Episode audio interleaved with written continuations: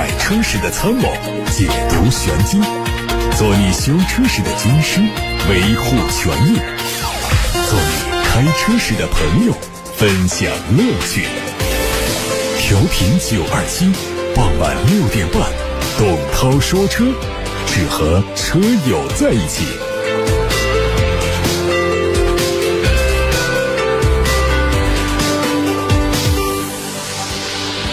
北京时间十八点三十四分，董涛说车今天的直播又开始了。关于选车用车的问题，汽车消费维权投诉都可以发过来，热线电话八六八六六六六六，还有董涛说车微信公众号也可以留言。看看今天的汽车新闻，恒驰五开启预售四十三天之后啊，一道难题摆在恒大汽车的面前。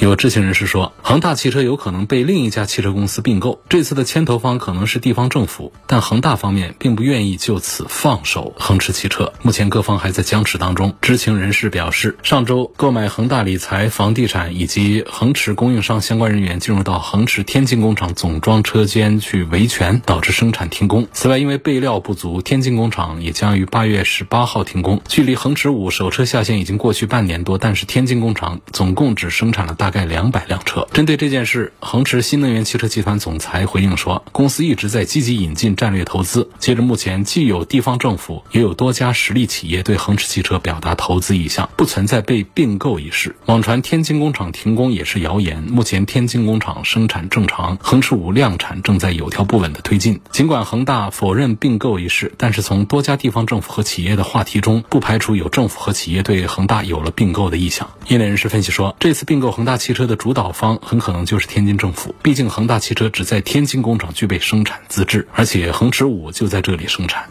梅赛德斯奔驰宣布，公司将在2024款的车型当中引进全新的操作系统，这个系统名称就叫梅赛德斯奔驰操作系统，简称 MBOS。新系统将会由游戏开发公司负责开发，采用复杂的 3D 产品可视化软件包来提升座舱科技感和虚拟现实的体验。未来会取代奔驰现有的 MBUX 信息娱乐系统。这套系统之前曾经在梅赛德斯奔驰的概念车上亮相，包括复杂的实时 3D。奔驰方面认为，未来汽车能够够预测乘客的需求，并且通过沉浸式 3D 风格和乘客进行实时沟通。可以想象，有了游戏公司的参与，将来车内娱乐体验会更加丰富。外媒传出消息，宝马集团和丰田合作研发的量产氢能源汽车可能在2025年推出。2021年的德国慕尼黑车展上，宝马发布了 X5 的氢燃料电池驱动版本。目前，这款氢燃料电池车已经进入到量产之前的后期研发阶段，小规模量产将在今年下半年投产。宝马集团将把量产氢能能源汽车看作克服纯电动汽车里程焦虑的新方式。参考宝马集团最新的品牌战略，公司计划2030年以后实现部分品牌的纯电动化，同时电动汽车的销售额占比会达到总销售额的百分之五十以上，而氢能源汽车将会更好的促进品牌能源的战略转型。小米汽车的核心零部件之一动力电池已经敲定了两家主力供应商，分别是宁德时代和比亚迪旗下的福迪电池。产业链人士透露说，小米汽车采用的麒麟电池可能会在充电倍率、热管理等方面定制化，在宁德时代内部称作为金麒麟。公开信息显示，小米汽车第一款车型会在二零二四年上半年交付。首款车规划了高低两个配置，低配车型计划采用四百伏的电压平台，高配会采用八百伏的平台。相应的，低配车型会搭载福迪的磷酸铁锂刀片电池，而高配车型会用上宁德时代最新推出的麒麟电池。日前，几张两厢版马自达三亮相国内某停车场的实拍照片在网上疯传，不少网友表示，这可能意味着。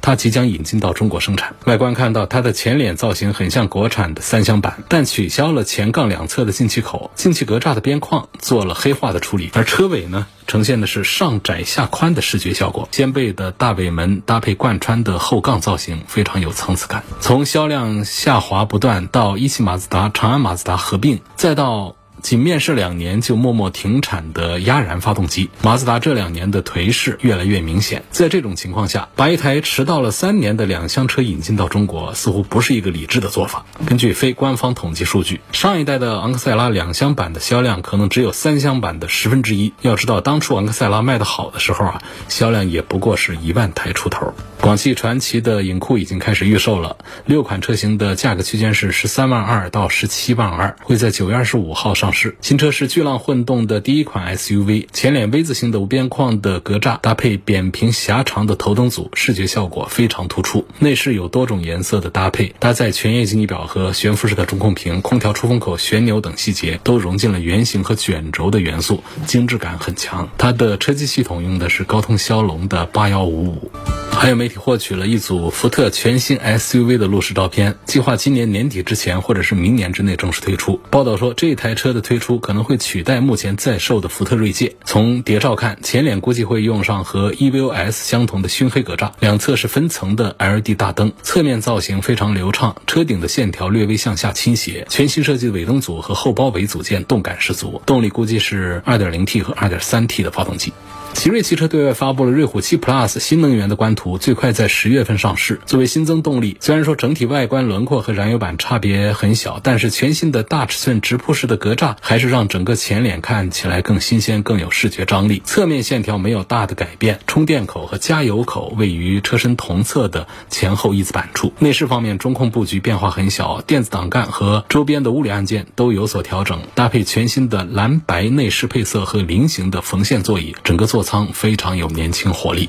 网上还有一组吉利全新微型纯电动车的路试照片，预计在明年正式推出。竞争对手锁定的是五菱宏光 mini EV 等纯电动微型车。新车同样会采用方盒子的造型，前脸配两个圆圆的大灯，车内座椅是织布的材质，方向盘上可以清晰的看到几何汽车的品牌 logo，意味着这台车未来会归于几何汽车的产品矩阵下。目前已经有不少微型纯电动车的续航里程突破三百公里，那么这一款吉利的产品未来会不会带来更加出色的续航数据？我们拭目以待。乘联会发布数据说，八月份前两周，也就是八月一号到十四号，全国乘用车零售额是六十一点五万辆，同比去年增长了百分之二十三，较上月同比增长了百分之五。其中，八月第一周总体狭义乘用车市场的零售数字是日均四点一万辆，同比增长了百分之二十一。第二周总体狭义乘用车的市场零售额日均四点七万辆，同比增长了百分之二十五。乘联会分析认为，车辆购置税减半政策的效果在政策启动之前的六月份比较突出，随后进入到平稳的政策实施中期，政策拉动消费的效果环比初期减弱。与此同时，政策提升消费的效果仍然在延续，加上厂家的促销刺激、经销商的终端优惠降库等，使得车市的零售仍然能够实现同比较高的增长幅度。现在开始回答大家的问题。第一个问题呢，看八六八六六六六六热线电话上的有网友说，我想改装一下自己的商务车，问有没有推荐的改装店。商务车就指 MPV 呢，像奔驰的 MPV，还有别克的 GL 八呀、奥德赛呀这样的商务车。这当中呢，改的最多的是奔驰，对奔驰进行外观、内饰、座椅的顶上的、地上的。改，因为它确实是原车啊做的太粗糙了，完全不像个奔驰。第二热的就是别克的 GL 八，GL 八其实可改造的空间并不大，只有那种追求更高的，会把它的前脸搞成那种大嘴的，会把座椅换一换，然后在地上再铺上木地板呐什么的，顶上再搞上一点什么东西，装个电视啊，弄个什么的。所以它改造的余地呢，它不像奔驰那么的大，或者说改造的需求也不像奔驰的那么大。那么还有呢，就是像奥德赛这样子的，其实。他们的改造都少很多了，因为这些车呢，就用户们的对车方面的商务的需求会小一点，然后本身车内呢，它可供应到这些奥德赛上的改装件也会少一些，所以市场也就小一点。那么至于说在哪儿可以做改装，这个电子的推荐，我这些信息都不一定准。因为在一号车市里头呢，是有一个改装店，过去是做奔驰和别克 GL 八的成批量改装做的比较多的。那么这样的店子呢，它里头的像座椅呀这种配套的东西呢，会更多一些。多的话，它的业务量大，它的成本也会低一些。关键工人呢也会更加熟练，马上就可以给几个方案。外面很多的美容店呢，也可以接一些改装，但是它如果它总量不起来的话呢，他们可能就是要过一道别人的手才能拿到那些座椅啊那些配件，然后在施工安装的这过程当中。可能熟练程度各方面都不会太好，然后在价格优势方面也都不会太好。所以大家有这方面的一些信息呢，其实也可以在节目当中啊来发布一下，像各种分品牌的改装啊这样的信息的，可以通过节目来发布，也可以通过董涛说车的微信号跟我加上之后呢，我们在群里跟大家做一些分享。董涛说车的微信号是全拼董涛九二七，加了之后呢，也可以方便拉大家进董涛说车车友群。周先生在八六八六六六六六上问，他说我想买一台纯电动的 SUV，问这个特斯拉的 Model Y 它的离地间隙是否正常？同价位其他车型怎么推荐？特斯拉的 Model Y 呢，它其实就是一个 Model 3改的，所以它的离地间隙是不好的。我们说正常的一个 SUV 的离地间隙呢，应该是有二十公分以上。高的会到三十公分的很少，一般在二十公分到二十五公分。轿车的离地间隙一般是在十五公分以下，在十一公分到十五公分之间。那么这个 Model Y 的离地间隙呢，就是比较低的，它就是一个十五公分左右，就是一个轿车的离地间隙的上限，轿车离地间隙的样子。什么叫离地间隙呢？离地间隙就指的是除了车轮子落地之外啊，底盘其他的地方要找一个最低的点，这个点。和我们地面之间的距离，用来表达一个能力，就是车辆没有碰撞的，能够过地上的石块啊、树桩啊、沟啊等等这样障碍物的这样的能力。当然，一个车的离地间隙越高，它的通过性能就越好。不过呢，离地间隙太高的话呢，它的行驶稳定性也会下降。尤其是像电动车这种电动车呢，它的体重、它的自重就会比轿车要大一些。因为什么呢？电池重啊。电池的密度特别大，它就特别重。那么这些车呢，最好是底盘能够离地更低一些，它的重心更低一些，车辆的稳定性就会更好一些。你本身自重就很大，然后你又高高在上，它的稳定性就会下降。Model Y 这个车呢是个纯电动的中型 SUV，它的其他方面呢就不多说了。它这个离地间隙呢确实是不是很好，而且呢它也不是静止不变的，它是不是有悬挂吗？有弹簧吗？所以呢。这个十五公分的离地间隙呢，还是一个厂家的标准离地间隙。那如果我们做了人之后呢，它离地间隙还会变小。不过呢，这个就要考虑一些实际用车的情况。我想，一个开电动车 Model Y 的也不会拿它去越野，所以也不用多考虑它离地间隙小了，我这在哪儿都通过不了，这是多余的考虑了。具体要看的是车辆的用途和行驶的路面。一般在城市里路面比较好的情况下，我们反而应该选择那些离地间隙低的车，增加。稳定性和舒适度。如果我们经常外出到外地，经常开一些路面条件比较差的地方，我们才需要考虑到这个车辆要离地间隙高一点，避免底盘受到刮蹭损伤。下面再看通过董涛说车微信公众号后台发过来的问题，有位网友叫三百烦恼风说：“涛哥你好，听你节目有三年多了。”最近有个保养的问题，我是一台丰田的荣放的车，保养时候四 S 店说保养周期是半年或者是一万公里做一次，先到为准。换的一直是零 W 二零的全合成机油，可我一年也就八千公里左右啊。既然用的是全合成机油，为什么不能一万公里或者是一年一次保养周期呢？四 S 店给出答复是厂家是这样要求的，不然质保期之内出了问题就不负责了。想问一下涛哥，出了质保期之后能不能一年或一万公里做一次保养？可以，我认为用全合成机油啊，不超过一年，然后一万公里做一次保养，对车辆没有损伤，没有什么问题。其实这个都是比较保守的数字。我们的全合成机油开个一万多公里啊，你看它机油的状态，除非是机油不足要添加，正常的话这个机油它是不会到一个不能用的地步的。我们好多人忘了换机油，一万多公里、一万五再换机油，其实发现整个车况没有任何的变化，也不会带来故障。然后为什么还有一个时间的一个限制呢？我可能一个车一年就跑两。千公里一年只开一千公里的车是非常多的，那不意味着说我这车可以放那儿放十年再做一次保养。那不是的，这机油它也讲一个保质期，就是放这一动不动的，放时间长了，机油也变质，它的机油的各种性能也会下降，这对我们的机械表面，对于我们的发动机变速箱，它都是不利的。所以这种情况就是有一个时间的限制，得是在一年之内做一次了。一般来说呢，会要求大家半年做一次保养啊，或者说六千公里、八千公里做一次保养，我们把它再宽限一点。我觉得记得一年质保期之外啊，质保期之内你不要碰这个厂家的一个约束条件。你碰了那个条件呢，我们往往会说不起话，会很被动。他宣布你脱保也是有据可查的，有理可依的。但是过质保期之后，我们倒不一定说是为了节约钱，而是说免得资源浪费，或者说我们的时间也很宝贵，经常的跑电，就是一年做一次保养，一万公里做一次保养是没问题的，全合成油。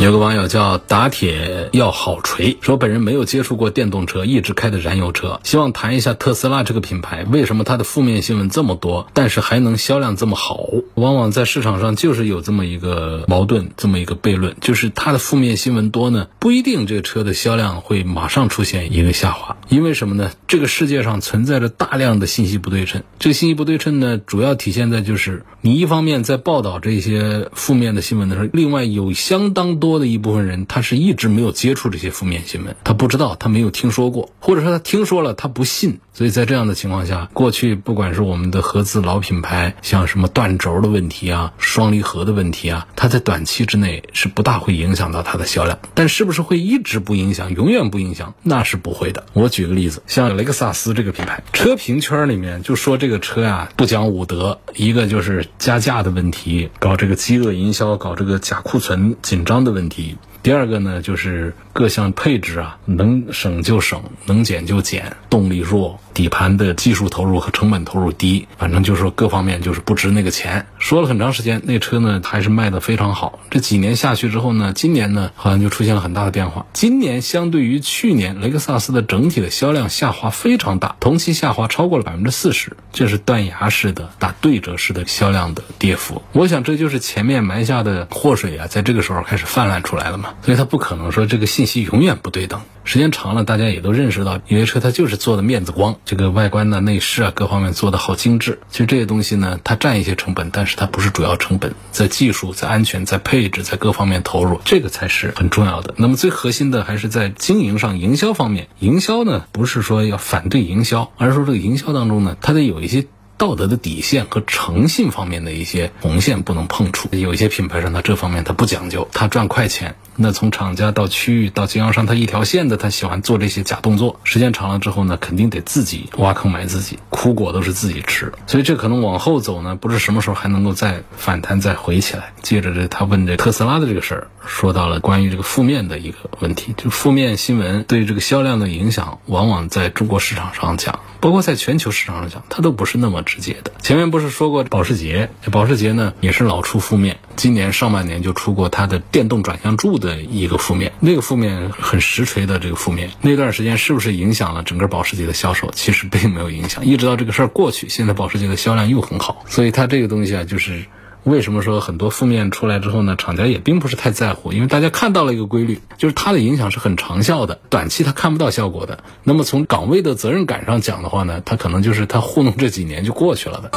刚才在八六八六平台上一个朋友的问题还没有回答完全呢，他就问到 Model Y 这个车离地间隙，我已经做了回答。他后面还有问题，问这个宝马的 iX 三是否值得考虑？其实呢，按照它现在价格来说的话呢，我还是不是太反对了，因为一开始我是不大推。油改电的宝马的 iX 三的，觉得就是跟开个燃油车没有多大一个形式主义上的区别。然后呢，它的整体的续航啊、三电呐和故障控制啊又没有过人之处，所以那样一个价格下呢，觉得意思不大。但实际上，作为一个传统豪华品牌，它经过降价之后，三十五万多起步的这么一个纯电动的一个车呢，我倒不是特别的推荐，起码也不是特别的反对了。所以是一分价钱一分货。当它降价之后，很多车呢，我们就会重新进入到一个推荐的一个范围当中来，包括奔驰的 EQ 系列、EQ 的 S 啊，这些肯定是在新能源的电动的平台上的。产品那 EQ 的 C 呀 B 呀这些，大家就觉得哎，这怎么能买啊？是它原来三十五万、四十二万、四十三万的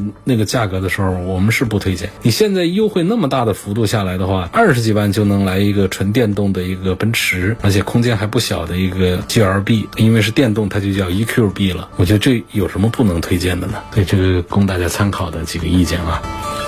他问宝马 X 三是否值得考虑，我是这个意见，就是不反对。八六八六六六六六上有个留言说，感谢你前天给我们详细的讲了泡水车。我问这个呢，也是因为前年有一次下暴雨啊，我坐我表哥的车过过一个深水路段，水已经过了排气管。对向一辆大车溅起的水浪打到了引擎盖上，然后车子过了水坑之后就自己熄火停下来。修理厂来检查说是发动机进水，后来给做了发动机清洗，换了变速箱油和火花塞。他这种情况属于泡水车吗？算不算发动机的大修？会不会有安全隐患？反正他现在是天天开车上班，过年我还经常跟他一起出长途回老家，好像也没什么问题。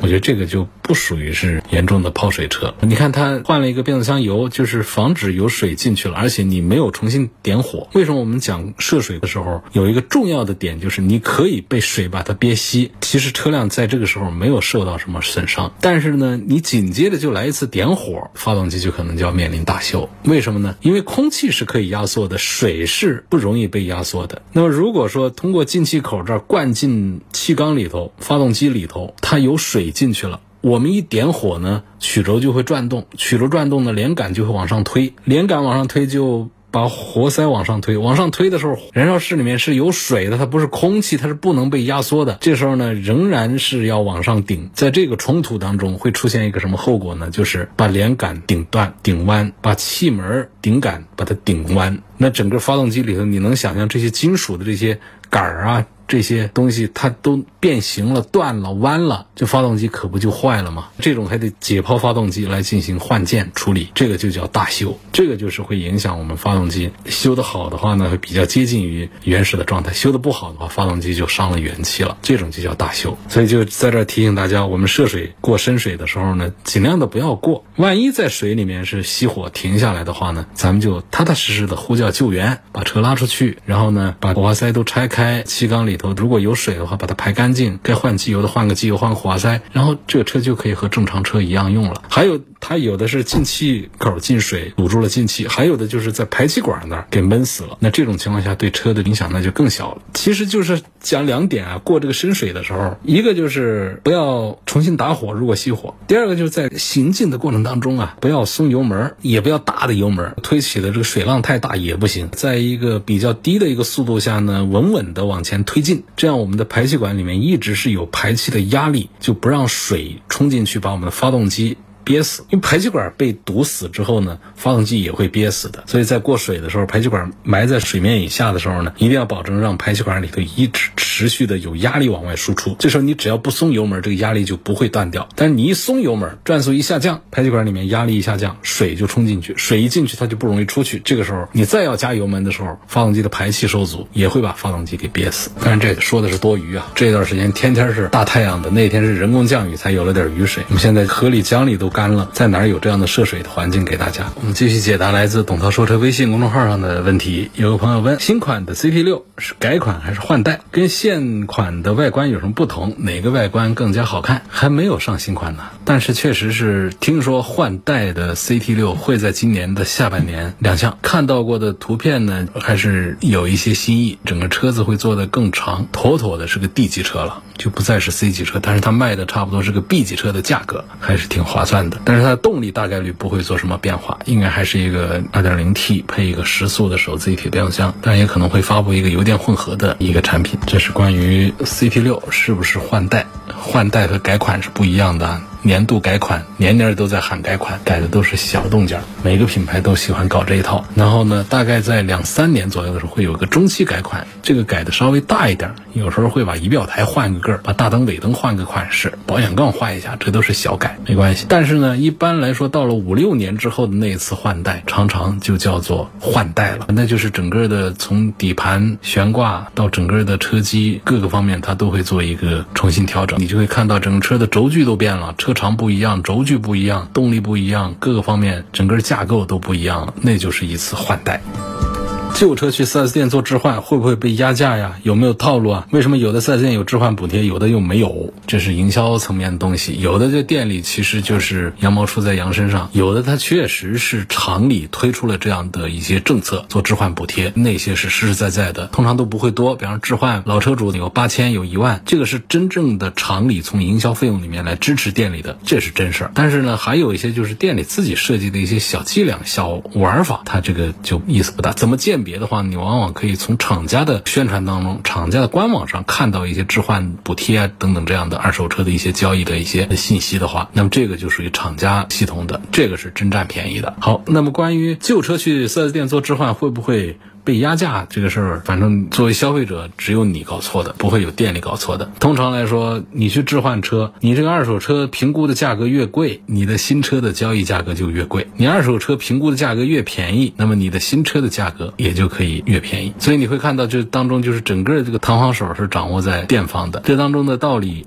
很简单：如果把你的二手车收进去很贵的话，那么他在你二手车上赚的钱就会少，于是呢，他在新车的价格上就会卖的贵一些，能够多赚一点。如果说二手车给你评估的价格很低，他在你二手车上都可以赚到更多的钱，那么在新车的价格上他就可以多让一点，他在那儿少赚一点。所以整个这是一个平衡木，那会不会被压价就在这儿？如果说给你压的很低的价格的话，那么你给新车也给压压价，这不就达到平衡了吗？那我们消费者想，你二手车呢能够高高的一个价格给收进去，然后新车你能够以一个亏本的价格卖给我，那四 S 店干嘛要做这个事儿？开门做生意为什么要这样呢？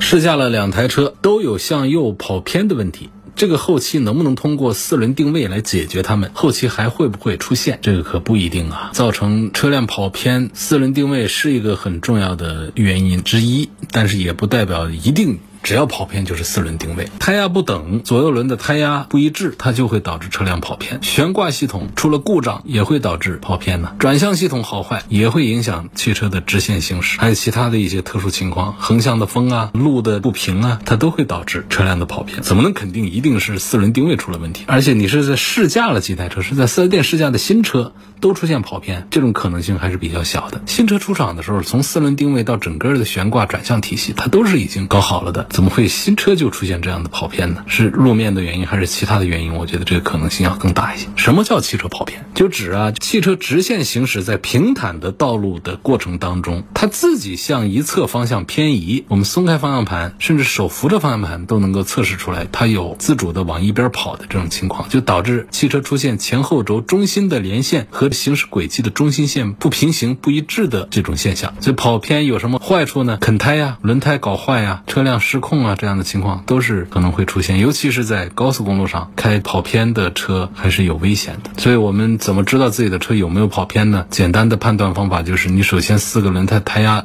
都一致的情况下，我们在平直的路面上保持直线行驶，方向盘居中，要走一段，车辆没跑偏，这就是正常的。如果说在平直的路面行驶没有跑偏的情况，只是方向盘的角度不正，这个就到店里啊，找一个店就给你方向盘摘下来，重新把方向机安一下，或者说调整一下方向机下面左右拉杆的长度，就可以解决这个问题。所以方向角度不正，不代表这车就一定跑偏了。正常的就是车辆既不跑偏，方向也是一个不左不右的正当中的一个角度，那就是。更好。如果在平直的路面行驶的时候，车辆跑偏，我们需要向相反的一侧打方向盘来纠正。这种情况就要到四 S 店或者修理厂去做一番检查，看我刚才讲的是哪一种原因导致出现了跑偏。比较大的概率还是四轮定位。四轮定位在什么时候要做呢？就是你要换了新胎啊，或者发生了碰撞事故之后，这样的要做四轮定位。再看宝马叉一，推荐买哪个配置？1.5T 三缸是否能买？我觉得不好，这不推荐买。它有四缸，有两点零 T 的嘛，价格现在也搞得很便宜了，干嘛不考虑它的四缸机呢？我们今天就说到这儿了，感谢大家收听和参与每天晚上六点半到七点半钟直播的董涛说车节目。错过收听的，欢迎通过董涛说车全媒体平台收听往期节目的重播音频。也邀请各位车友加我的个人微信，全拼董涛九二七，阿拉伯数字九二七，方便可以拉进董涛说车的车友群。